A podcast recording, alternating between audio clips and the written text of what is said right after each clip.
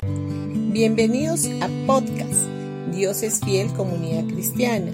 Los invitamos a escuchar el mensaje de hoy. Hola familia, hoy día martes 22 de diciembre. Vamos a ir a Santiago capítulo 3 versículo 13. Dice, ¿hay entre ustedes alguien verdaderamente sabio y entendido?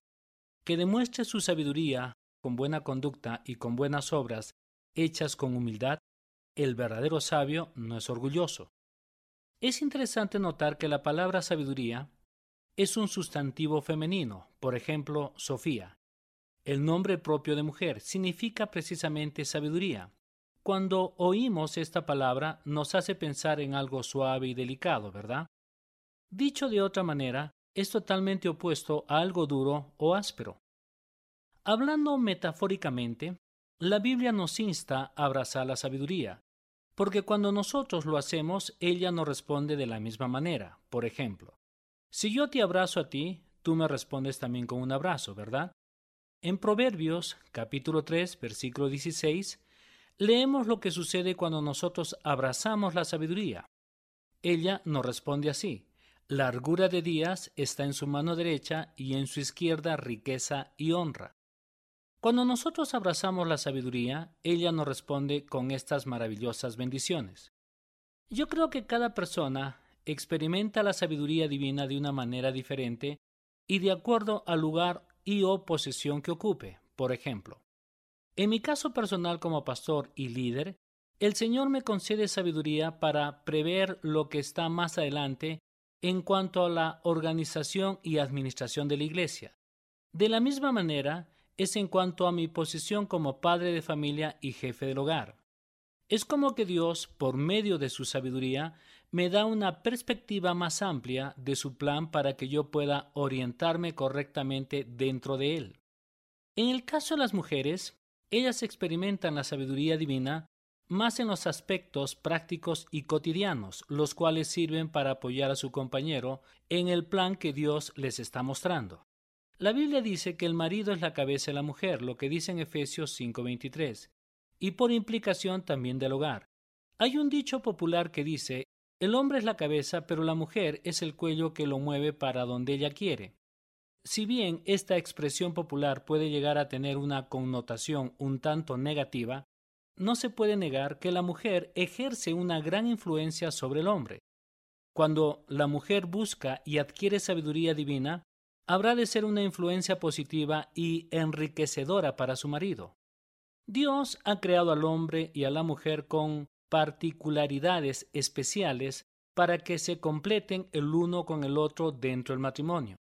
Dicho de otra manera, la cabeza y el cuello están unidos entre sí, pero tienen funciones diferentes, las cuales conducen a su mismo propósito.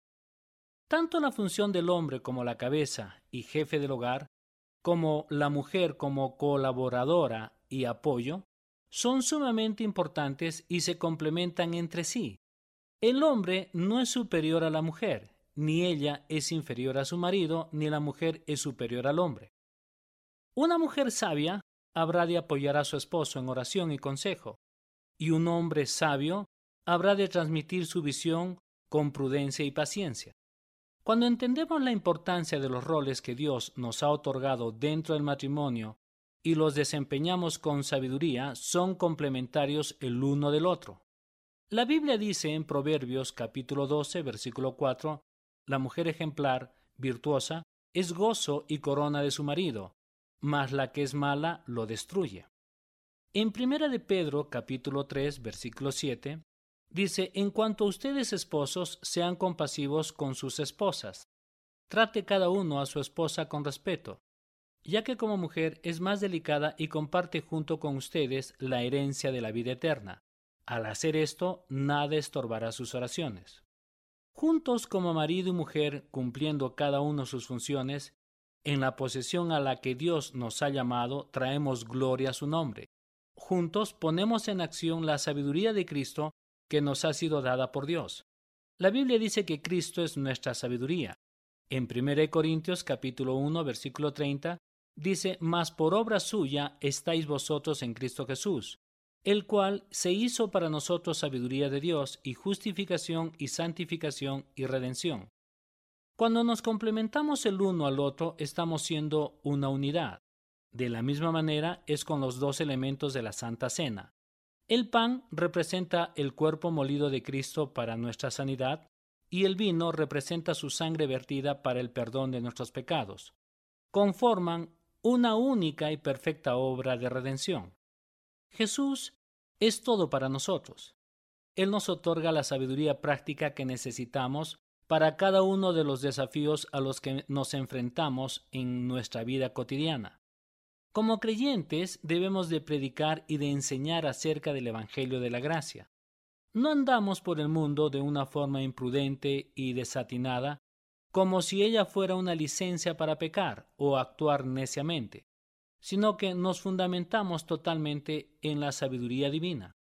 Por eso te animo a tomar la posición en la que Dios te ha ubicado y a ejercerla sabiamente. Cuando estamos dentro de la perfecta voluntad de Dios, nos sentimos plenamente realizados y satisfechos.